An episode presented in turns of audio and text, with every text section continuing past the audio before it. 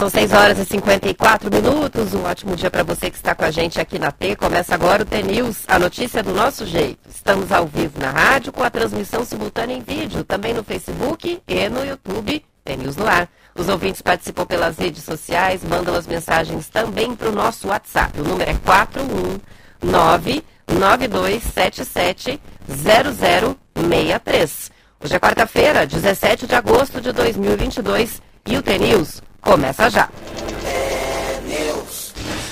Bom dia, Marcelo Almeida. Bom dia, Roberto. Tudo bem? Tudo bem com você? Maravilha. Hoje tem entrevista né? Hoje temos entrevista daqui a pouquinho no estúdio. A gente vai falar com o presidente da Federação das Associações de Pais e Amigos dos Excepcionais, a FEAPAIS, o Alexandre Augusto Botarelli César. Segunda-feira começa uma campanha bem importante, que é a Semana Nacional da Pessoa com Deficiência Intelectual e Múltipla. É, acho que é um assunto importante. Eu, eu gosto muito, depois a gente tem. Às vezes tem gente perto da gente que tem, eu estava falando muito com pais e mães né, de autistas também.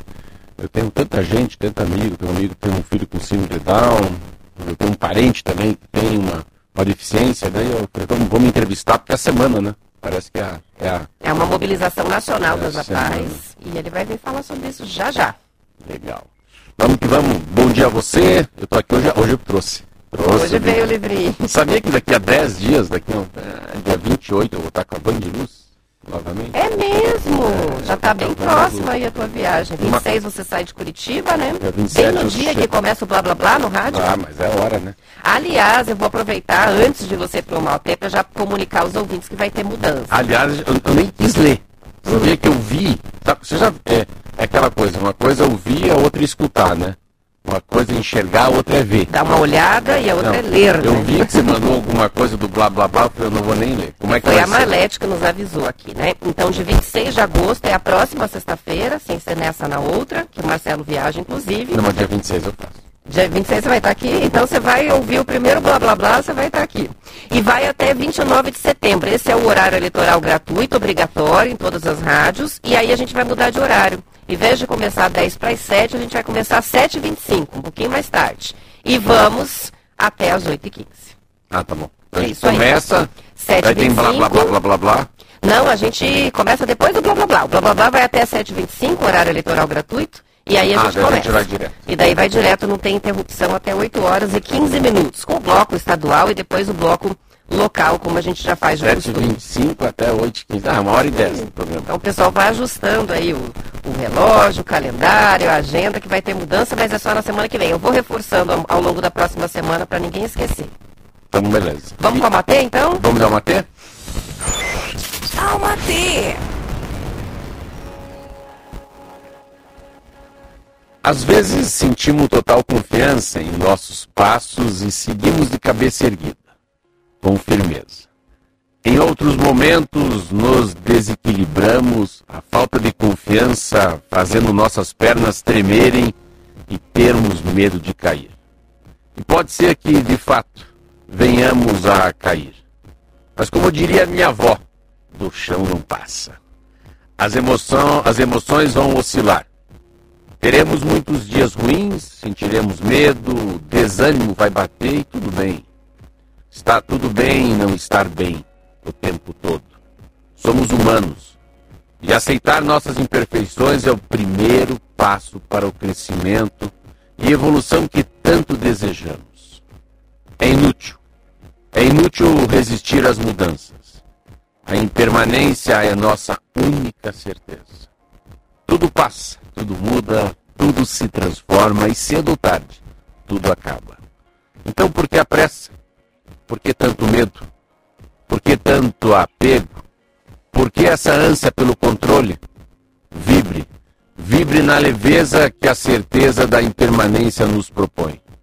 Flua, flua com a vida. Aproveite a jornada, divirta-se, apaixone-se pelo que chega, agradeça o que fica, aprenda e despeça-se do que precisa ir. Depois que as cortinas da vida se fecham, as luzes se apagam, os aplausos são substituídos pelo silêncio da eternidade. A alma despede-se. Despede-se da caracterização de seus personagens. E o que fica ali é o que somos em essência. isso que importa, é com isso que devemos nos preocupar. Luz. Muito bem, pontualmente sete horas. E antes da gente começar a entrevista, só vou registrar aqui a nossa querida ouvinte Sônia, que participa diariamente, olha, já faz anos. Está de aniversário hoje. Ela disse que lembra do dia do aniversário, que os pais contou que foi um dia que teve chuva e depois neve. Olha só que especial. E diz aceita os presentes, mas o melhor presente é a nossa amizade. Olha aí, bonito? Legal. Muito bom. São sete horas em ponto. Já está aqui com a gente o Alexandre Augusto Botarelli César, presidente da Federação das Associações de Pais e Amigos dos Excepcionais, a FEAPAS que a Paz, né, que vai falar sobre a Semana Nacional da Pessoa com Deficiência Intelectual e Múltipla. Seja muito bem-vindo, bom dia. Bom dia, bom dia aos rádio ouvintes. É sempre um prazer e a gente agradece a oportunidade de dividir com vocês, com, com a comunidade, os assuntos relativos à Semana da Pessoa com Deficiência, a vida da pessoa com deficiência. O que, que é essa campanha, o que, que é essa mobilização das APAES e qual que é o objetivo? Essa campanha, a primeira vez, ela aconteceu em 1963.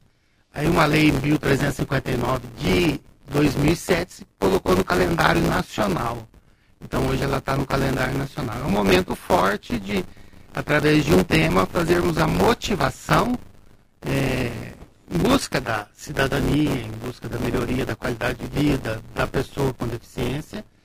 E sabendo que essa Semana Nacional da Pessoa com Deficiência Intelectual e Múltipla é a oportunidade de nós, enquanto movimento apoiando, enquanto movimento que trabalha com as pessoas com deficiência intelectual, fazermos essa motivação, buscarmos alguns avanços e, mais que tudo, motivarmos a comunidade a participar desse trabalho, dessa, desse objetivo. As APAES, Alexandre, são, elas APAES, não sou, as APAES têm, ah, eu pelo menos fiquei 20 anos percorrendo o Paraná, eu sempre visitava a Paia. Paia era uma, eu lembro de uma Campina da Lagoa, nunca esqueça essa Paia que eu visitei. Essa Paia é muito interessante, Roberto. Eu fui visitar essa Paia depois que estava em luto do meu pai. Eu estava em luto, em luto, fui daqui até lá chorando também. Cheguei lá, as crianças da Paia foram cantar uma música para mim. Aí vale chorar.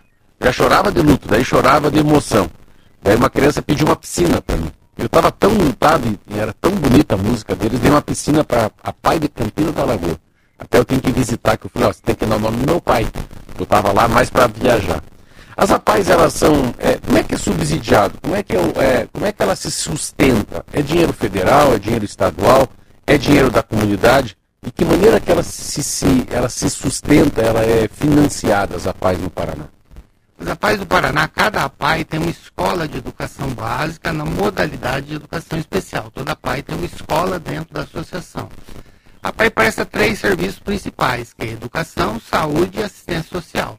Então, na educação, nós temos uma parceria com a CED, do Paraná, e no SED os profissionais e relativo, isso, né? e no SED os profissionais para que nós façamos um atendimento que é do Estado, né? Sim. Nós prestamos um serviço, nós somos uma entidade filantrópica, privada, que presta um serviço público Isso, de atendimento educacional. Então, na parte da educação, nós temos essa parceria com a Secretaria da Educação. Na parte da saúde, nós temos um contrato com o SUS, com a Regional de Saúde, e aí ele subsidia a nossa contratação de fisioterapeuta, fono, assistente social, terapeuta ocupacional, é, psicólogo, médico neurologista, tudo isso as APAES prestam. Nós somos hoje 198 que temos SUS, ainda a reforma desse contrato, que, é, que vence no ano que vem, a gente imagina de conseguir que todas as APAES também... Quantas APAES tem no Paraná, mais ou menos? Nós somos 329 APAES em 329 municípios. Cada APAE... Quase cada, o Paraná inteiro tem. Cada município tem uma APAE. Então, Curitiba, por exemplo, ela tem três, quatro escolas, ela tem a sede administrativa, mas é uma APAE só. Ah, tá. É uma APAE por município. Então, nós estamos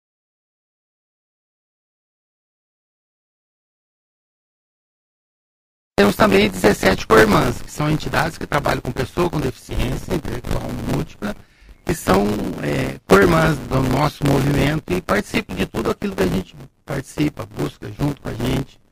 E aí é um trabalho feito então com 346 entidades no Paraná. Para que a gente entenda o conceito, o que é a pessoa com deficiência intelectual e múltipla, que tipo de diagnóstico se enquadram ou condições de é, um desenvolvimento diferente dos outros, como é que uma pessoa ela é enquadrada hoje no Brasil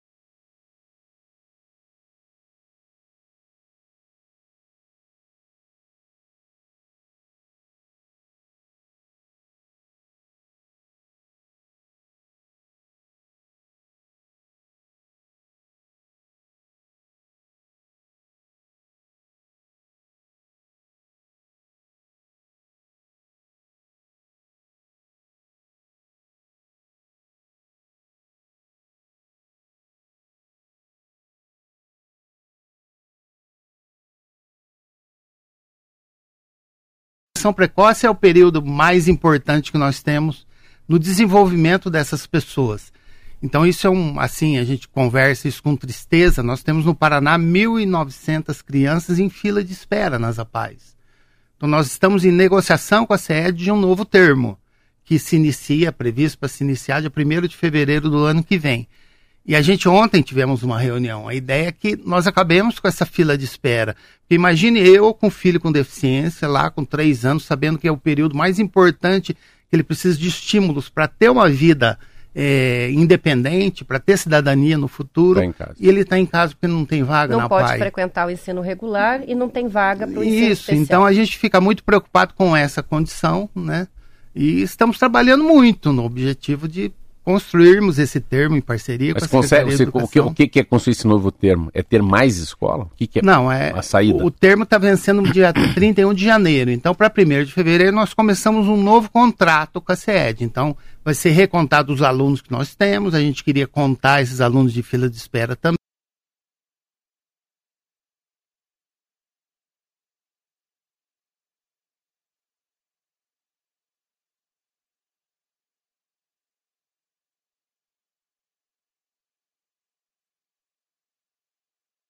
Exemplo, eu sou presidente da APAI de Santo Antônio da Platina. Então, a gente vinha há oito anos atrás reduzindo o número de alunos.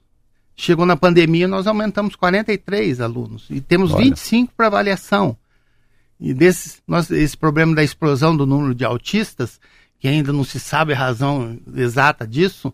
Se lá é um aumento olha, esse- efetivamente esse- esse é ou o- só do diagnóstico, né? Ou só Então, estão aumentando agora, o É, diagnóstico. esse, esse era um dia que você tinha que vir aqui. Esse é um assunto à parte. Eu fico impressionado pelas as matérias que eu leio. Tá assim, por exemplo, nós fizemos avaliação lá nesse primeiro semestre de 28 crianças. 21 foram autistas nossos alunos. Três autistas que não são nossos alunos. E os outros são as outras deficiências. Então, a gente fica assim, estamos assustados com isso, nós não sabemos a razão exata. Isso que eu perguntar, será que eles já estudos. sabem a causa? né? Na Europa existem alguns estudos alegando que teria a ver com produtos usados na agricultura, no agrotóxico e assim por diante, mas é, um, é uma coisa que a gente fala também especulando, porque não É. existe ainda definição do que um seria consenso, essa razão. né, sobre o motivo. Mas é uma explosão no Paraná inteiro. Todo o Paraná tem essa dificuldade no Possivelmente no. Brasil inteiro, né? Sim, Se a gente deve sim. ser uma amostragem do que se repete no, no padrão Nós do tivemos país, uma né? reunião na Federação Nacional na semana passada e sempre um assunto é esse. Então é uma explosão. Esse, já- esse é um assunto bom para abordar um dia, né, Roberto? É. É, para fazer uma. Eu estou vendo aqui que o mote da campanha, o tema é superar barreiras para garantir a inclusão. E aqui diz que o objetivo é chamar a atenção dos brasileiros para as barreiras que ainda impedem a plena inclusão. A gente tem 45 milhões de pessoas com deficiência hoje na sociedade. A, a gente vê que avança muito com relação à conscientização. Há algumas questões específicas, por exemplo, o espectro autista, que tem se falado muito, se martelado muito, as pessoas estão compreendendo um pouco melhor maior é, essa questão, né? E aí abraçando mais a causa e fazendo a inclusão é, na medida do possível. Sabemos que boa parte, ou a maior parte, é a questão da mobilização do poder público mesmo, mas as pessoas também, é, com os seus negócios, com as suas empresas, com os seus serviços, têm que ter essa consciência da inclusão. Quais são hoje as principais barreiras para a pessoa com deficiência no Brasil é, que vocês é, identificam e que vão priorizar nessa campanha a partir da semana que vem? Existe, por exemplo, as barreiras arquitetônicas. Nós temos ainda, a gente fala no interior, aquela dificuldade do cadeirante, do deficiente visual. Mas aqui em Curitiba, só um exemplo, perto da APAI em Santa Felicidade foi construída uma trincheira, foi asfaltado. Então era um sonho da, do, das APAI de Curitiba essa questão. Aí nós fomos lá, não fizeram calçada. Aí os cadeirantes estão andando pela rua, correndo risco, né, para chegar na entidade. Então são questões que são barreiras arquitetônicas que a gente imagina que no tempo que nós estamos vivendo, século XXI, já teriam que ter sido Pequenos da- abolidas. são pequenos detalhes são grandes muros, né? Isso, e aí a gente imagina em relação à pessoa com deficiência que precisa chegar na escola, em Santa Felicidade, por exemplo, que tem essa dificuldade. Só que isso criou uma consciência, hoje esse, esse trabalho das rotas acessíveis envolve uma série de advogados, políticos, e as pessoas todas estão se sensibilizando e entendendo que é preciso avançar. Sem nisso tem a dificuldade tecnológica, tem várias dificuldades, mas eu ainda acho que o mais complicado é a desinformação que gera o preconceito. O preconceito é uma coisa assim que marca a pessoa que, que sofre esse preconceito, às vezes marca profundamente a família. E a Semana da Pessoa com Deficiência é a oportunidade de nós mostrarmos que eles têm capacidade, que eles têm potencialidades, desde que sejam desenvolvidas e sejam trabalhadas por gente capacitada. Nós temos, por exemplo, de 23 a 28, agora de agosto, a Olimpíada das Apais em Foz do Iguaçu. Então, quem tem a oportunidade de participar e assistir uma Olimpíada do Ó, nosso aluno com toda a dificuldade que ela tem, com toda a limitação Legal. que ele tem, Ocorre. é uma coisa de superar mesmo, superar limite, de fazer uma coisa extraordinária. É aberto para as pessoas assistirem? Sim, é Onde aberto. é que vai ser? São vários locais, porque tem prova de atletismo, tem futebol de salão, tem tênis de mesa. Então, que legal. É, a, a, comunidade de Foz da região, está todo mundo convidado e é um espetáculo. São mil, mais de 1.100 atletas que estarão lá, do Paraná todo, estarão lá participando. E a gente Parabéns. agradece as parcerias que foram feitas para que isso fosse realizado. Então a gente está bem assim, é, trabalhando também como mais um ponto de motivação da Semana da Pessoa com Deficiência Intelectual e Múltipla. Alexandre, para a gente fechar, quem quiser saber mais sobre a campanha, sobre a Semana Nacional da Pessoa com Deficiência, é, onde encontra informações na internet, como é que entra em contato com vocês? É, nós temos nas nossas redes sociais FEAPAZ Paraná e também a PAI Brasil, que é o que em rede nacional eles encaminham toda essa documentação, esses dados então nós encontramos isso no, no, nas nossas mídias sociais, FIAPAIS Paraná, e também na APAI Brasil, todas Como as é que informações. É FIA? Como é que é o assim Paraná? FIA. FEAPAIS. FE, de Fe, Fe, Fe de Federação. Federação das APAIS, né? Fe, Fe, APAIS. Fe, mudo a paz. Paraná. Tá Quem precisar do link, manda mensagem aqui que eu já achei as redes e manda o link direto no WhatsApp. Ótimo. Muito obrigada pela sua participação. Muito bom, que agradeço, um agradeço essa oportunidade. Nós ficamos muito felizes em estarmos divulgando e agradecemos. Prazer em conhecer, ele vai ter mais oportunidade para a gente falar um Com pouco certeza. mais. Obrigado. Um abraço. obrigada. São 7 horas e 13 minutos. Vamos fazer nossa pausa para o intervalo, a gente já volta. É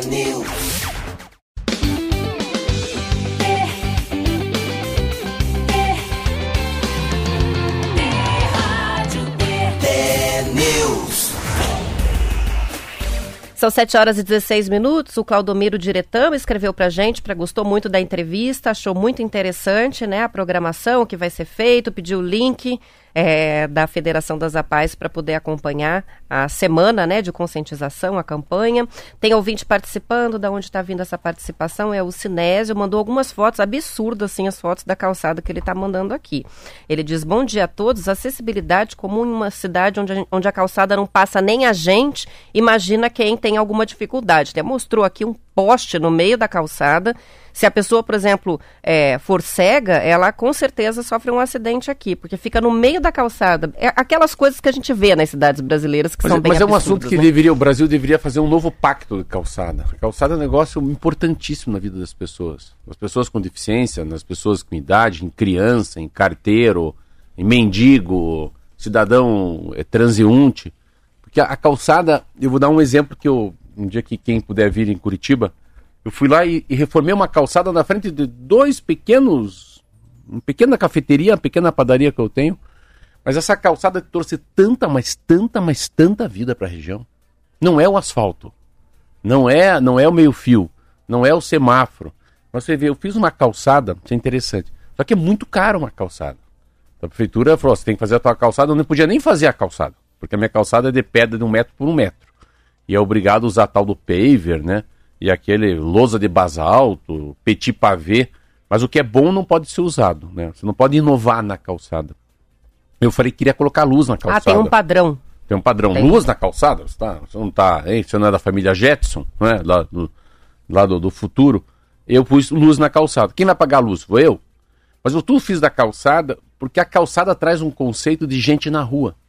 E se as pessoas vêm para a rua, baixa a criminalidade. Se tem gente na rua, tem cachorro na rua. Aí tem criança na rua. Aí, e é engraçado, porque traz toda uma, uma sinergia. A prefeitura fechou a rua.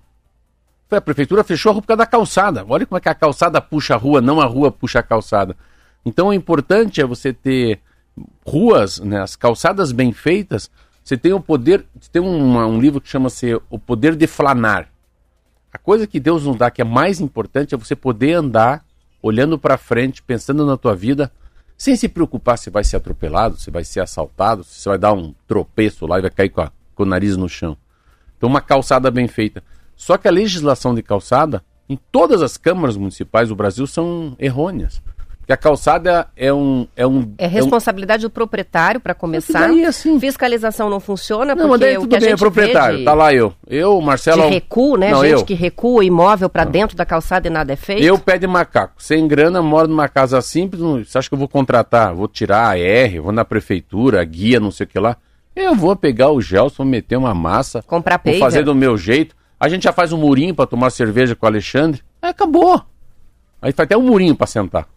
Então, Agora, assim... o que chama atenção na foto que o ouvinte enviou, além, lógico, da calçada mal feita e estreita, é que o poste da Copel está ali no meio da calçada. E aí eu fico pensando, né? Falta também um senso crítico ali na hora de fazer a instalação de algumas estruturas que são feitas pelo poder público. Já vi várias situações que foram denunciadas ao longo aí da carreira de jornalista é, de obras, é, obras caras, Sim. obras pagas com o dinheiro público, que na hora da finalização a rampa dá direto com a cara no muro. Eu fiz, eu fiz isso. isso o tem, poste não, no meio da, ah, isso tem muito. do passeio. Isso agora eu estava numa então, calçada. Então cadê o projeto, É uma calçada né? que você vai andando, é uma calçada de deficiências visuais. Você vai andando, ela acaba num... Ah, a minha... No muro. Acaba no muro.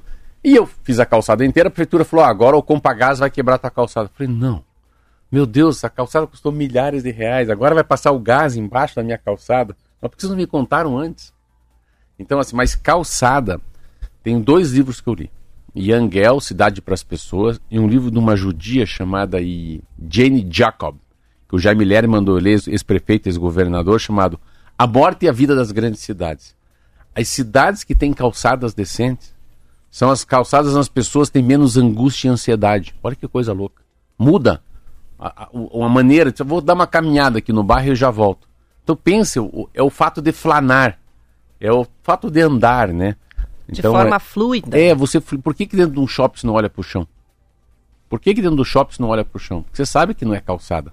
Você sabe que é liso, né? Então não tem. E a gente fala muito, eu estava lendo um livro também que fala sobre isso. Depois dos 70 anos de idade, o que, que significa um degrau de 3 centímetros? O que significa para uma pessoa de 85 anos alguma coisa de 2 centímetros no chão? É quase, é quase um muro que ele tem que subir. Então, é, essas calçadas assim, os países que têm calçada muito decente, muito larga, isso que é legal, né? Você dá mais espaço para o cidadão e menos espaço para o automóvel. E quando você faz isso, eu lembro muito que a, é, essa mudança, pelo menos para os nossos negócios, para mim e para o Fábio, trouxe uma sensação que as pessoas compram mais, tomam mais café, comem mais coração, dão mais risada, se beijam, se abraçam. Você vê, então, não é a rua, não é o asfalto, é a calçada. Juliana de Capanema diz que trabalha em APAI há 14 anos, desvisto essa camisa com muito orgulho. Tem a participação chegando aqui também de Colorado, do Geraldo, muito importante. Ah, Ele falou legal. em entrevista. Moramos em Colorado, a minha esposa Letícia dá aula na APAI de Santo Inácio. Ele diz há um descaso, descaso enorme dos governantes é, com a entidade, desde o fornecimento de alimentação para os alunos até a remuneração dos professores que são qualificados e não medem esforços para atender os alunos com as suas peculiaridades. Bastante gente envolvida, ó, o Joel está registrando a audiência e está homenageando o pai, José, que por 25 anos lecionou e trabalhou com os jovens da PAI de Rouxinol, em, Jal, é, em Palotina. Tem também a participação da Marielle. A Marielle atendeu em uma PAI, diz ainda vou voltar a trabalhar lá como professora. Legal, né? E a PAI é, é tipo daquela coisa que tem que ter representante, né? É sempre importante, eu sempre falo. Esses nichos têm que ter representante na Assembleia, na Câmara Municipal da cidade, no Congresso Nacional. Eu acho que é tipo, tipo do candidato que eu votaria. Porque é nichado, né? Trabalho com a paz. Então você sabe o papel que, que fez. É, eu gosto muito. Eu fui numa pai que até tinha os equinos. Achei tão legal. Não vou lembrar agora o nome, qual que foi essa pai. Que era, eram os cavalos, tinha um espaço que eu, as crianças andavam com o cavalo. E essa outra em Campina da Lagoa que eu tenho que visitar, que é uma piscina lá. Que eu... E como é que compra uma piscina? Eu fiquei quantos mil reais que é uma piscina? Eu nunca esqueço disso. Então, eu sempre falo, pai de, de Campina da Lagoa. E comprou a piscina. Fizeram a piscina. Ah, que é, maravilha, muito, muito bom. São 7 horas e 23 minutos, vamos falar de política. O número de policiais que vão tentar chegar à Câmara dos Deputados nas eleições de outubro é o maior já registrado, segundo dados do TSE, Marcelo. Pelo menos 332 policiais militares e civis de todo o Brasil se inscreveram em busca do cargo de deputado federal. O número é 55% maior do que há quatro anos. Houve também aumento dos militares da ativa e da reserva que se apresentaram como candidatos, mas menos significativo. O grande salto entre os militares ocorreu com a primeira eleição de Bolsonaro, que é capitão reformado do Exército. Em 2014, 48 militares das Forças Armadas tentaram vaga na Câmara. Em 2018, o número pulou para 104 e agora chega a 114. Ouvido pelo jornal Valor, o gerente do Instituto Sou da Paz, o advogado Felipe Angeli, classificou como perigosa a politização das categorias que detêm o monopólio do uso da força. A principal preocupação é que comecem a atuar por interesses políticos partidários e não para defender a segurança pública. Ah, é passageiro. Eu acho que a gente tem que pensar assim na vida em 100 anos. É passageiro. Eu não Sempre, é, sempre tem épocas que tem. São, é aquela coisa do nicho, né? Do, da, do, do, do clã, né? Da, da maneira com que se veste, a maneira com que anda, a maneira com que fala. É história que eu nem. Na minha época, nem. Eu fui deputado, não falava muito da a turma da Bíblia, a turma da bala, a turma do boi. Mas eu vejo assim, primeiro que não é muito, é 104 para 114, então não, não aumentou tanto. O que eu acho que vai dar muito certo, muito certo nessa eleição, são as pessoas que são é, são que, que têm origem no mundo da medicina. Eu votaria muito numa enfermeira. Você vê que engraçado. Eu acho os que profissionais da saúde estão em alta. Os profissionais né? da saúde, as enfermeiras, os médicos, né? O pessoal que trabalha no postinho, com a pandemia, a maneira com que foi atendido, eu, pelo menos, assim, nossa, eu fiquei encantado pela maneira que duas vezes uma enfermeira me, me abordou, onde eu fui tomar o, no postinho de saúde aqui da Santa Quitéria. Se ela me pediu o voto para vereador, eu vou dar. Ela foi tão simples, me explicou, eu meio burro, entrei na fila errada, sentei na cadeira errada, tudo fiz tudo errado. Tudo que pode um homem fazer errado, eu fiz errado. Aí fiz a fila errada, sentei no lugar errado, não sabia o que fazia, daí achei que era uma fila, era outra fila, fui embora até. Falei, ah, Tô lembrando de você esquecendo a máscara no elevador, foi mais ou menos isso. Mais ou menos na isso. Na época do é, auge é, da pandemia. Meu Deus do céu.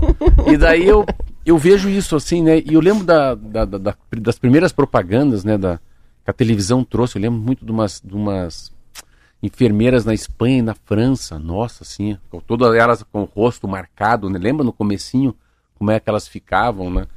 E, e é um momento muito interessante. Eu estava lendo uma história do Ney Braga, olha que interessante, ver como a vida, assim, como é que o Ney Braga foi eleito governador do estado.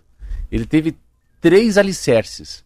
Ele mexeu com a Igreja Católica, ele mexeu com a educação e mexeu com a Polícia Militar. Ele era militar ligado à educação e muito católico. E dessa maneira ele deixou de ser prefeito de Curitiba para ser governador do estado do Paraná. Você vê que interessante? Ah, eu acho, quando eu vejo, e desculpa aqui aos militares, quando eu vejo alguma coisa dos deputados federais ligados à, à, à corporação, eu acho um pouco estrogloditas. Eu vejo os vídeos deles, assim, é, porque o Bolsonaro fazia diferente. O Bolsonaro usou uma, uma tática de guerra, uma tática de campanha que é interessante. Não dá para dizer que não é interessante. Ladrão bom é ladrão morto. Essa frase dá muito voto. Por incrível que pareça. Se é certo, é correto, humaniza, desumaniza, é outra coisa. Estou falando que a frase é forte e isso dá voto. E quando eu vejo os militares, eu vejo assim a truculência de alguns deputados federais, alguns que foram caçados, aqueles que ficam ali. Eu lembro desses últimos aí, né? Os caras parecem uns, uns brutamontes, assim, um armário de 12 por 12 ali. Mas eles falam coisas muito perigosas. Assim. Então, tem uma, um, um radicalismo. Uma incitação à violência mesmo, né? Mas você pega aqui, aqui na Assembleia tem um deputado estadual que ele era, eu lembro que ele ia no aeroporto me buscar nas eleições. O nome dele é Adriano. Ele foi me buscar, ele virou, ele virou nessa enxurrada daquele do Francisquini trazer um monte de voto, ele virou deputado. Ah, pensa um, pensa um cara de boa índole, não é aquele policial, aquela coisa toda. Até eu falei, Adriano se virou deputado. Então assim, não é que dá para generalizar, né? Tem que tomar cuidado com isso, né? Tomar muito cuidado. Mas ah, as eleições elas estão sendo representadas por, por categorias mesmo, muito forte. Quer dizer, eu não tenho categoria, né? Careca, engenheiro, padeiro, né? Que gosta de falar. Quer dizer, eu não tenho. Eu posso pegar o cara da cooperativa, posso ganhar o voto de um cidadão que tem um filho na PAI, posso pegar o voto de, um, de alguém que trabalha na rádio, Então, assim, existem esses candidatos que pegam um pouco de tudo, né? Que são os deputados como fosse um. A gente fala muito aquela coisa do voto, né? Do voto, voto misto, do voto. Tem gente que pega voto no estado inteiro, porque ele não tem um lado correto, né? A pessoa é não representa uma categoria, uma categoria, uma categoria. Mas é, eu acho que nessa eleição os que vêm da corporação da Polícia Militar, Polícia Civil, Polícia Federal não terão tanto êxito, porque a novidade em 2018 era maior. Isso aí, são 7 horas e 29 minutos para a gente já? encerrar o bloco estadual já. Eu não vou sair. Não, ainda vamos ficar até as oito. O Adriano está escrevendo pra gente que no sábado ele foi pegar o livro dele, que ganhou da própria Van de Luz, que ela deixou na casa da minha irmã. Olha que legal. ela chique, deu uma passeada pelo Paraná, uma boa passeada. E o Eric, pra gente fechar, deixa uma sugestão pra gente assistir lá no Netflix. A série Uma Advogada Extraordinária, que traz a história de uma advogada autista e o preconceito pelo qual ela passa. Então, fica a dica aí, uma advogada extraordinária no Netflix, dica do Eric. Vamos encerrando a edição estadual, depois do intervalo a gente volta para a parte do Paraná, continuamos com a transmissão até as 8 no YouTube e no Facebook, para quem quiser acompanhar. Aos que ficam, boa quarta-feira, até amanhã. Tchau, tchau, até amanhã.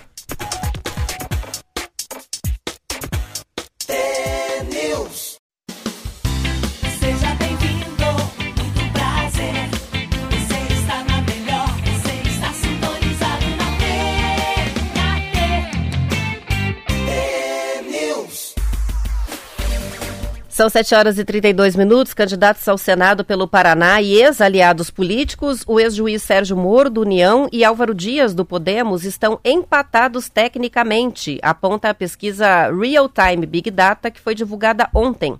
Moro aparece com 30% das intenções de votos, contra 27% de Álvaro Dias. Com uma margem de erro é de 3 pontos percentuais isso é o impacto técnico. O candidato do Partido Liberal, o Paulo Martins, candidato do Bolsonaro, ficou em terceiro lugar com 8% das intenções de votos. De acordo com o Estadão, a nova rodada aponta uma diminuição da distância entre os dois primeiros colocados, sendo que Moro perdeu um ponto e Dias avançou um. Desta vez, de acordo com a pesquisa, 12% dos entrevistados responderam que vão votar em branco e 15% ainda não sabem. Aline Sleutes, do PROS, e Rosane Ferreira, do PV, receberam cada uma 2%. Já os candidatos Orlando Pessuti, do MDB, Laerson Matias, Desirê Salgado, do PDT e Carlos Samboia, do PMN, receberam 1%. A pesquisa contatou 1.500 entrevistados por telefone entre 13 e 15 de agosto e está registrada na Justiça Eleitoral sob o código PR 06612-2022. Ah, essa é importante é uma... registrar os dados porque faz parte do protocolo. Opa, desculpa aí. Mas eu posso falar deles? Claro! Agora à vontade. Ah, é uma eleição assim, eu, eu, fui, eu vou te falar assim, se eu fosse os outros já ia para casa, vai para festa junina, porque o, o bicho pega. Essa é uma eleição diferente eu fui candidato há oito anos atrás contra o Álvaro Dias, mas o Álvaro Dias estava no auge do auge do auge. O pessoal do meu do PMDB correu para trabalhar com ele, ficou só eu, ele e o Requião. Eu, não, eu, o Requião e a Rosane do PV lá. E eu fiz 400. E é candidata de novo. Eu fiz 450 mil votos. O Gumide tinha muita gente do PT com ele, PCdoB, fez 600 mil votos. Eu e o Gumide fizemos um milhão de votos. Mas é o, o Purguento e o Pé de Macaco. Nós fizemos um milhão de votos. O Álvaro fez 4 milhões. Então, 5 milhões de votos, o resto é branco, nulo, foram dados desse jeito. Essa é uma eleição que você vota na grife. Você vota, não vota no candidato, você vota numa onda. Você vota numa brisa, você vota num vento quando bate para um lado. Então, é, é o rabo do foguete. E é interessante que quem vai dar a eleição pro Álvaro ou pro o próprio Moro, eu acho que o Moro vai mais longe dessa vez. Porque o Álvaro, quando concorreu com a gente, achou que estava acima da, assim, por cima da carne seca. Não é, ele concorreu contra ninguém. Porque nós não tínhamos nome. Então aí, você vê Aline, não sei quem, não sei quem, todo mundo com um, com dois. Era nós aí, ó, há oito anos atrás. Porque você não tem penetração no estado do Paraná. Você não é um caldo quinor.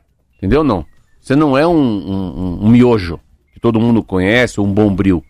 E o Álvaro Dias o Moro mas pode qualquer cidade que você passar, o cara sabe. Já ouviu falar nome Álvaro Dias e Sérgio Moro. O que, que eu acho? Estrategicamente, o Ratinho Júnior, que de pequenininho só tem um inho no Ratinho, o que, que ele fez? Ele é muito inteligente. Ele deixou essa coisa correr. E ele pegou um candidato que não é o candidato que vai se eleger, que é o Paulo Martins. Então, assim, ele não está nem com o Álvaro e nem com o Sérgio Moro. Não estar com o Sérgio Moro é não ter a faca na goela de um homem que usa revólver, que faz o tá, tá, tá, tá, tá, que é o Bolsonaro. Então, eu vi adesivo já com candidatos a deputado federal, de um lado o Bolsonaro, do outro lado o Ratinho Júnior, mas não tem senador. Então o Ratinho vem sem, vem com o seu candidato a senador, que é apoiado pelo Bolsonaro, mas ele sabe que a disputa entre o Álvaro e o Sérgio, e o Sérgio Moro é muito maior. Então é uma eleição que eu, eu acho que é, eu imaginava que, ele não iria. Se o Álvaro me ouvisse, Álvaro, recolhe, sai por cima, desiste, fala que chega da carreira pública, ou vai a deputado federal, fazer uma belíssima votação, fica mais quatro anos, que tem a hora de fechar, Roberta.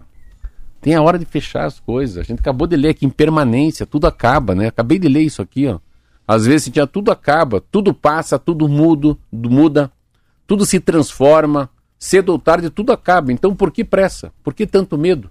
Acaba, termina, fecha o ciclo, né? Tudo é finito. Sim, você é separado, eu me separei, você tá com outro, eu tô com outra. A vida é assim, né? A infância acaba, o ensino fundamental acaba, a faculdade acaba. Eu fui, tive mandato, acabou o programa que acaba, para começar outra manhã. Então tem pequenos ciclos dentro de pequenos ciclos dentro de pequenos ciclos. Então, mas eu, eu vejo com uma que foi uma, uma, uma sacada por final. Sérgio Moro acho que acertou a mão, veio errando um monte e acertou a mão. Não é presidente, não é governador, é senador, é uma campanha majoritária. Ele tem capacidade de sozinho. Ele não precisa ir ficar andando com o Reikião, com, com o Ratinho Júnior. Ele é um nome, queira ou não queira. A esposa dele vai se candidatar em São Paulo, então tá aí. Eu acho que o Paraná vai ter, então, vai ficar com o Arnes, né? Aí fica com o próprio, o nosso Oriovisto, e pode ser que o Sérgio Moro. O Sérgio Moro, queiram que vocês gostem ou não gostem, eu acho ele um personagem interessante no Congresso Nacional. Eu acho que o, Congresso Nacional ganha um cara temido. Eu gosto dele lá. Acho que ele pode fazer um bom papel. Ele pode, para mim, ele ele, ele refaz alguns uns caminhos errados, para mim ele fez. É, né, ter sido ministro, ter saído da polícia, da, da, ter saído da, não ter sido o caminho que ele fez para chegar onde ele chegou agora, eu acho que não precisava ter feito. Ele podia ter feito um atalho, ficado, saído, quarentena, não trabalhar com ninguém e sair a senador. Até mais. Eu acho que se ele tivesse um pouquinho mais de habilidade política, hoje ele seria governador do estado do Paraná. Mas enfim, eu, eu não estou aqui apostando, mas a, a chance dele ganhar é muito grande porque ele é uma onda. Ele é uma, ele é uma grife. E pode ser que a gente esteja um pouco já cansado do Álvaro Dias, que é normal, não é cansado do Álvaro Dias. O Álvaro é um homem que está muitos anos no Senado e pode ser que tenha na cabeça da gente um negócio assim, pô, vamos renovar, vamos, né? Ou vamos continuar com o Álvaro. Então é. Mas é quem está dando essa lição pro Sérgio Moro, não fique bravo comigo, chama-se Ratinho Júnior. Por tabela. O Ratinho não apoiou ninguém. São 7 horas e 38 minutos. Tem participação importante da Andréia chegando aqui. Só preciso saber depois com ela e ela pode nos enviar é, mais dados para as pessoas que se interessarem em buscarem. Ela trabalha na FAM, com estimulação e reabilitação de crianças e adultos com baixa visão, cegas e com autismo. E diz que o atendimento lá é gratuito e muitas pessoas desconhecem o serviço. Temos muitas vagas, diz a Andrea. Ah, o código é 41, provavelmente é Curitiba ou região metropolitana. Então vou pedir que ela nos encaminhe link ou telefone, porque aí se alguém se interessar, a gente já manda direto. Tem participação também chegando do Juliano de Guarapuava. Olha o que ele escreveu aqui, Marcelo. O Marcelo não quis contar, mas o pai dele, doutor Cecílio, filho foi um grande doador da APAI no Paraná. Ele doou um grande número de combis para fazer o transporte dos alunos e temos muito, muita gratidão ao hum, Dr. Cecílio. Ah, que legal. Que bonito, que lindo, né? Escrever bacana. assim para você? Muito legal. bem. Vamos falar de futebol. Os ingressos para o jogo entre Atlético e Flamengo, partida de volta das quartas de final da Copa do Brasil, esgotaram ontem em menos de uma hora. O número de entradas colocadas à venda não foi divulgado, mas o jogo de hoje, às 21h30, pode ter o recorde de público na Arena da Baixada. O clube tem 40 mil sócios e abriu as vendas depois do período de check-in dos torcedores que são mensalistas. Segundo o Globo Esporte, os ingressos para torcedores do Flamengo também estão esgotados desde a semana passada. A capacidade de público da Arena é de pouco mais de 42 mil lugares. Na partida de ida, Flamengo e Atlético ficaram no 0 a 0 no Maracanã.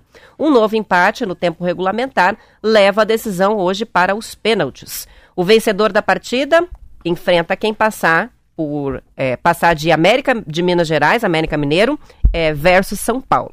Olha aí. Quem será que vai? ah, é, eu, uma coisa que o Atlético faz, assim, que eu estou impressionado, assim, e feliz, eu sei, mesmo sendo coxa branca, tendo ligação com o elenco do Curitiba, é como ele levou o nome do Paraná. Impressionante. Você pega assim, canal 539, 538, ESPN, é, Mesa Redonda, tudo que é bate-papo, tá o Filipão lá. Tem um protagonista, né? Tem dois protagonistas nisso. A gente tem que, independentemente, a gente vê como a vida, quando tem um planejamento a longo prazo, as coisas dão certo, né? O Mário Celso Petralha falou que há 20 anos atrás ele ia ser grande. E ele é grande. Então, ele decidiu lá em 2000 ser grande. Eles são grandes. E eles se tornaram uma grife. O Atlético se tornou uma grife. E o Atlético conseguiu fazer uma coisa que é interessante, essa coisa do, do Grêmio, do Boca Juniors, né, do River Plate. É uma garra, às vezes nem é muito no talento, é no né, o famoso pau, cacete e polícia. E, e não perde bola, e vai, e tira, e, e usa. Daí parece que Deus ajuda quem se ajuda. Estou falando uma coisa que assim, é tanta garra, às vezes tanto esforço, aos 49 faz um gol em cima do Atlético Mineiro. Aí, pum, faz um outro lá. Segura, arrebenta o Estudiante lá também. Tudo que o Curitiba leva aos 49, os caras fazem aos 49. Interessante esse momento do Atlético e do Curitiba. Um muito em alto, outro muito embaixo. Mas são ciclos. Eu acho que o ciclo do Curitiba terminou. O ciclo de azar, o ciclo de. Né, Uma hora tem que acabar, é, né? De desunião, de, de, de fatalidade, de catástrofe. Acaba. E pode ser que do Atlético também. Uma hora o Atlético, o Atlético tomou um 5 a 0 que se assustou. Todo mundo imaginava que ia ser empate. Mas assim, só que aquilo não é um jogo, aquilo é reserva contra reserva. Os caras têm o Rafinha. É, o povo, eles dando uma enroladinha não, mas os caras têm o Rafinha, que jogava de lateral do Bayern de Munique. O Ra... Não, o Cebolinha do... Cebolinha é o reserva do, do, do Flamengo. Cebolinha deve ganhar um milhão e meio de reais. Cebolinha é muito mais que um reserva do Atlético. Mas o Atlético não precisa ter reservas tão bons quanto os do Flamengo. Mas quando coloca a cachorrada graúda do Flamengo com a cachorrada graúda do Atlético, o Atlético segura a cachorrada do, do, do Flamengo. Tanto que segurou um 0 a 0 lá. E o que, que tem do Atlético de especial? O Atlético é um time com a cara do Filipão antes do 7 a 1 Essa que é as. A gente fala, ah, Filipão, ah, meio morocochô, barrigudo, velho morrendo. Que morrendo? Esse cara tem 30, 40 anos de janela. Esse cara foi técnico do Real Madrid, não sei qual time na Europa. Esse cara tomou um 7x1 porque é, foi o dia da. da, da foi um, eles não estavam acostumados a perder. O Brasil não sabia o que fez. E um futebol, tudo acontece em 90 minutos. Olha aqui o Curitiba. No último segundo, ao pagar das luzes, fez o gol, acabou. Ali, era um ponto. Acho que o Mourinho nem caía. Acabou tudo. E assim é. Olha o estudiante. Estudiante, mas é. Mas é. Mas eu fiquei o jogo inteiro. Falei, não é possível que esses caras não vão fazer um gol. Mas era uma força, uma força, uma força. Só que futebol tem disso, futebol é igual boxe. Quem ganha não é quem bate, é quem apanha às vezes. O cara que bate cansa, cansa, cansa, daqui a pouco outra né, sai, solta um upper, né, no queixo daquele que é o grandão, o grandão cai. Mas eu acho que a, hoje vai ser um belíssimo. Hoje não tem Vitor Roque. Não. Não tem porque ele jogou pelo Cruzeiro na Copa é, do Brasil, pode, então né? ele não pode jogar pelo Atlético é. nessa temporada. Na Copa do Brasil eu, eu, só. Eu, eu, não que eu esteja apostando, esteja, mas eu acho que o 5 a 0 não foi bom semana passada. Psicologicamente isso não foi bom para mim. Eu estou pensando aqui. É, independente de ser um coxa branca, eu acho que eu, eu, queria ver o Atlético não poder, não tenho, não vinha torcido pro Flamengo, não. Mas eu acho que é, eu acho que é nos pênaltis. Eu acho que é um jogo hoje que se resolve nos pênaltis, daí que der o que deu, né? Não Isso dá para dar. Mas é um jogo. E não é um jogo tão fechado. Hoje o, o, o, o Filipão não vai jogar como jogou no, dentro do Maracanã, não. Hoje ele vai ter que propor jogo. E quando propõe jogo, aí sim é um balé, né? Hoje é um Tudo espetáculo. pode acontecer. Ah, tudo. E olha só que interessante, a Confederação Brasileira de Futebol, Marcelo, adotou um regime de concentração para os profissionais que vão atuar nos jogos da Copa do Brasil hoje e amanhã. Todos os árbitros principais, assistentes e de VAR, escalados para os quatro jogos de volta das quartas de final, foram para o Rio de Janeiro para uma sessão de treinamentos, reuniões de trabalho e alinhamento. Eles ficaram concentrados até ontem à noite e só depois viajaram para as cidades onde vão acontecer as partidas. As equipes vão atuar em Corinthians e Atlético Goianiense, Fluminense Fortaleza, Atlético Paranaense e Flamengo e América Mineiro e São Paulo. A ideia da CBF é repetir a concentração também nas semifinais e na decisão da Copa do Brasil. A medida também pode ser tomada nas rodadas finais do Brasileirão, quando além da definição do campeão estará em jogo a permanência das equipes na Série A e as vagas para Libertadores e Copa Sul-Americana do próximo ano. A concentração de árbitros é uma tentativa da CBF de diminuir a enxurrada de críticas à atuação da arbitragem brasileira, segundo a Folha de São Paulo. O jornal citou o confronto entre Flamengo e Atlético, que resultou no afastamento das escalas do dia seguinte do árbitro de campo, Luiz Flávio de Oliveira, além do VAR Wagner Rewey. Eles foram incluídos no programa de assistência ao desempenho do árbitro, que é conhecido como um curso de reciclagem. No cargo de presidente da Comissão de Arbitragem da CBF, desde o início de abril, Wilson Seneme disse ao jornal que espera que a concentração dos árbitros melhore o nível da arbitragem. Ele tem sido alvo de fortes críticas de cartolas e também da Associação Nacional de Árbitros de Futebol. Ah, mas tem uma culpa muito grande dos jogadores, dos, dos próprios dos diretores, né, dos, dos cartolas dos times. Assim, Roberta, você vai num jogo de futebol, o cara sai com a bola, bate a bola no outro, é, é lateral dele. Você repare, sempre os dois técnicos reclamam que a bola é deles. Então, assim, é nas pequenas coisas que você vê, não precisava ter, não precisa ter um árbitro para bater, para dizer que a lateral é do Curitiba ou do Atlético. Não precisa de um bandeirinha para dizer que foi escanteio. Não precisa dizer para as pessoas que o que é falta e o que não é falta. Então, tem uma coisa tão ridícula no futebol que não existe no tênis. No tênis o cara não sabe que é tão rápida a bola, é tão pequena e a faixa tem que fazer, ó, desafio. Aí a máquina, não, ficou a um centímetro fora. No futebol a bola sai a metade. E o cara continua jogando. Mas pra que continuar jogando se a bola saiu? Se você olhou, você viu que saiu. Então é impressionante como é. Desculpa, como é rústico, como é. Como é, é, é pouco liso, como é, é quadrada as regras do futebol. Aí o, vai lá, o, o, juiz dá falta, o cara vai lá e xinga o juiz, empurra o juiz. Mas assim, então, é uma falta de, de fidalguia. Eu tô indo assinar, assistir o Arsenal na Inglaterra. Eu tô indo pra Inglaterra. Sério? Vamos é. querer fotos. Veja Arsenal contra Astron, Muitas Village. fotos. Eu vou ver o Arsenal, vou ver o Gabriel Jesus jogar. Aí você vai pra Inglaterra ver um jogo, cara, você não vê o juiz. Você não vê o juiz. Mas cadê o juiz? Porque ele é um coadjuvante. Ele não é protagonista. Ele não sobe no palco. Mas por que, que ele não aparece? Os jogadores não ficam fazendo lenga-lenga. Não ficam mentindo. Às vezes a mão não bate na cara, o cara ah, roda no chão você vê. Então, assim, e o VAR ainda também, o VAR tem uma o VAR tira tira a grande o grande charme do futebol, né? Cara, o cara fez um golaço, mas cara que a ponta do dedo da unha tava na frente, tá impedido. Mas calma aí, mas cara, os caras estavam no mesmo nível. Aquela corridinha ali é uma fração de segundo, um gol belíssimo. Então, eu acho que é muita tecnologia, o feeling. E outra coisa tem que ser assim, tinha que falar o jogador seguinte, o cara fala assim, olha, Roberta, uma, duas, três. Na próxima é cartão amarelo. Dá cartão amarelo.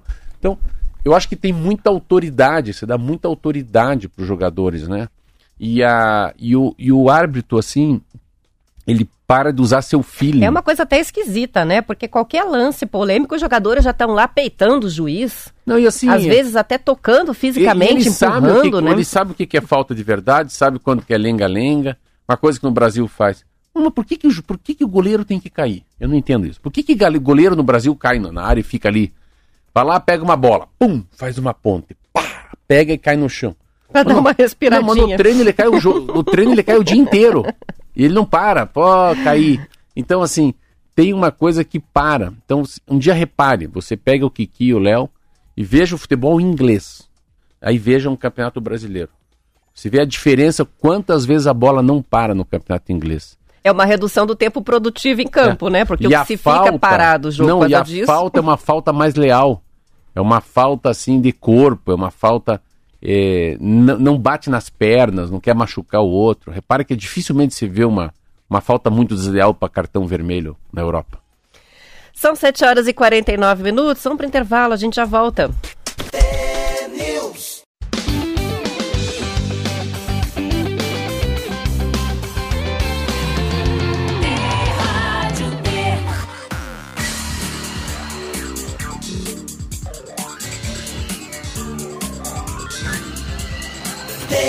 News. 7 horas e 51 minutos, a CBF anunciou ontem que concretizou o acordo com a FIFA e com a AFA, que é a Associação de Futebol Argentino, e a FIFA para cancelar a retomada do duelo entre Brasil e Argentina, aquela partida que foi interrompida em setembro na Neoquímica Arena.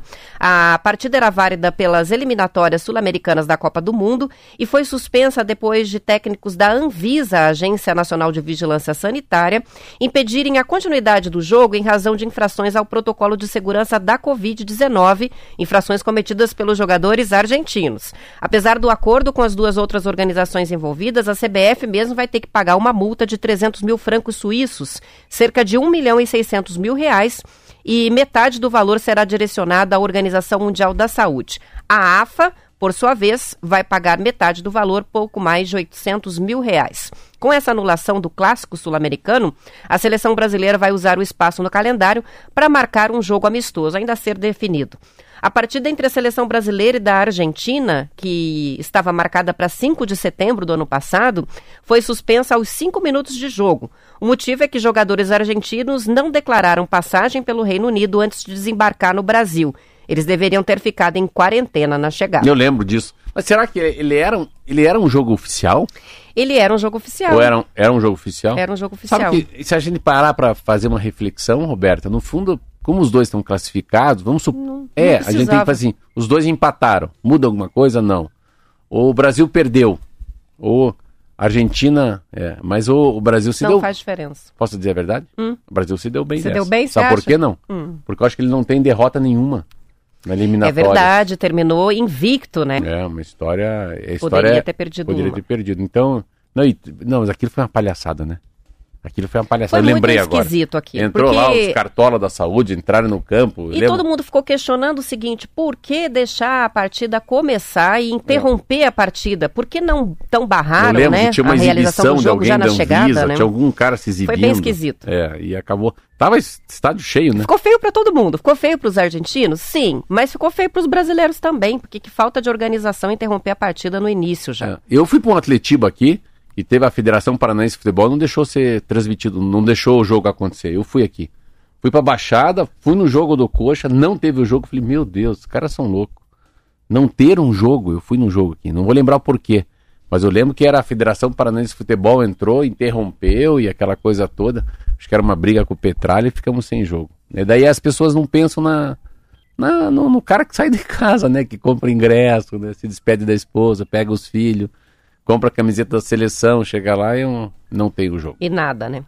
Ontem a gente falou rapidamente sobre a internet 5G. O sinal foi liberado mesmo ontem em Curitiba, mas olha só, o sinal ainda não está disponível em todos os bairros. As operadoras Vivo e Claro informaram que não vão cobrar a mais pelo 5G, mas a TIM já informou que lança um primeiro plano específico com um pacote com mais 50 gigabytes de internet, ou seja, é, vai ter uma diferença aí para quem for acessar essa internet ultra veloz.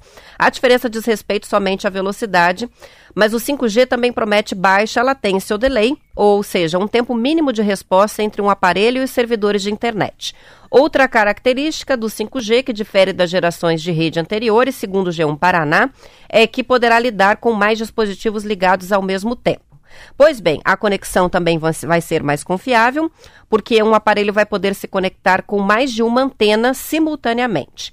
Embora as operadoras tenham informado que entre 70% e 75% dos modelos de celulares à venda são compatíveis com essa no nova tecnologia, são só 60 modelos de smartphone, todos eles novos, é que têm a estrutura para funcionar com 5G. Os aparelhos da Apple, por exemplo, Marcelo, só tem a tecnologia a partir do iPhone 13. Então, quem tem modelos antigos, não. Os da Samsung a partir do Galaxy S21, o Note 20 ou A22. Ainda será preciso trocar o chip para acessar um dos tipos de 5G, que é o SA ou Standalone, que é um sinal autossuficiente. Ou seja, é bem mais complicado do que a gente estava imaginando. Eu, eu, Continuam funcionando as redes 4G, 3G e 2G, não deixam de funcionar, mas não é para todos, não, é para bem poucos a internet 5G. Eu não me enganei, eu não me enganei, Claudinei. É um negócio elitizado. Não tem jeito, isso aqui Super. é o 13, isso aqui custa um carro, esse troço aqui que eu comprei. Esse aqui é o 13. Mas pensa Quantas pessoas têm um A13, é caro um, pra um caramba, iPhone hora 13? eu pagar, eu falei, se assalto é uma compra. e em seguida, aí você vê, é uma coisa elitizada. O 5G não é... Você vê, você nunca propaganda enganosa. Não, conectividade, todo pra mundo todos. vai ter para todos, né? Como fosse minha casa, minha vida. Aqui, minha casa, minha vida. É, isso só vai se alinhar daqui muitos Aí anos. eu tenho né? o celular não sei usar. Isso que é o pior ainda, né? Não sei nem colocar o 5G aqui. Isso que é o pior. Quem tem não consegue configurar É. e quase todo mundo não tem. Eu tenho um aparelho que eu considero excelente, é um Samsung, mas ele é o S10Z, eu acho. É, É, o um- modelo mais antigo. O Chevette. Nem de longe, eu acho Chevette, que tem isso aqui. um Chevette, uma Brasília. É uma Brasília amarela. Então, a- a- o aviso é esse. A gente tem 5G, mas por enquanto para muito É, Mas que poucos, teve né? muita propaganda, Roberta. Olha, eu peguei muito estado de São Paulo, da Folha, Valor Econômico falando disso. Ontem eu li, o cara falou que o 5G pode mudar a história da, da economia esse ano. O que é isso? Até chegar lá. Então, e as coisas só, só viram, Roberta, quando chega lá embaixo. A gente fala muito do MEI, né? Do pequeno empreendedor, do pequeno, né? Do, do cidadão lá que, que não tinha nem conta no banco. O que gera economia são essas pessoas simples, que, né, que fazem um bico, que não tem carteira de trabalho, que acorda cedo, que pega o ônibus, que vende bala, o outro, enfim.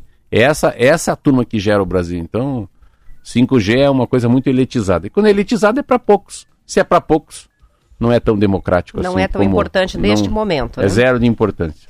Olha só, a gente vai começar finalmente o nosso álbum. Faltando três meses para o início da Copa do Mundo, a editora Panini, que Dia vende... 19, me falaram. É, hoje? sexta-feira. 19? Hoje é 17, faltam dois dias. A Panini, que vende o álbum de figurinhas dos jogadores do Mundial, vai abrir uma loja no Ventura Shopping, em Curitiba. A abertura já está marcada para a próxima sexta-feira. A loja vai ter espaços para os colecionadores trocarem as figurinhas da Copa. Além da loja no Ventura, outras cinco estão sendo inauguradas simultaneamente na capital pela empresa Smolka, que representa a Panini e vai funcionar até o fim do Mundial. A Panini anunciou que o álbum da Copa do Mundo tem 670 figurinhas, ou seja, ó, sendo 50 cromos especiais e 80 raros, aqueles que nunca aparecem pra gente. Em Curitiba, tradicionalmente, os colecionadores se reúnem em praças da cidade para fazer a troca de figurinhas, especialmente na Praça da Ucrânia, no Bigorrilho, que deve manter a tradição para essa Copa. É figurinha pra É caramba, hein? figurinha. Ah, eu vou fazer na padaria. Tem uma ideia. Do sábado e domingo tinha muita criança, eu vou distribuir mais figurinhas. Olha que legal, uma isso ideia, é legal. Hein? hein? O pai, vamos lá na padaria trocar figurinha. Enquanto os pais tomam um cafezinho, comem um croissant, Vou trazer a criançada aqui. ganha figurinha. Vamos trazer, eu vou trazer um pra nós fazermos aqui, tá? Sim, é isso que eu falei, que a gente vai começar o nosso álbum aqui do T-News. Quero só ver se os ouvintes vão contribuir com essa troca aí de figurinhas a partir Vamos de sexta-feira. Vamos ver se dá tempo de comprar até lá. Claudinei daqui pra frente é com ele, né? Vamos embora? Da- daqui pra frente é com ele. Vambora, são 7h59. Uma boa quarta-feira para todos os ouvintes. Amanhã a gente estará de volta às 10 para as 7 com mais notícias. Esperamos por vocês. Tchau, tchau. Até amanhã.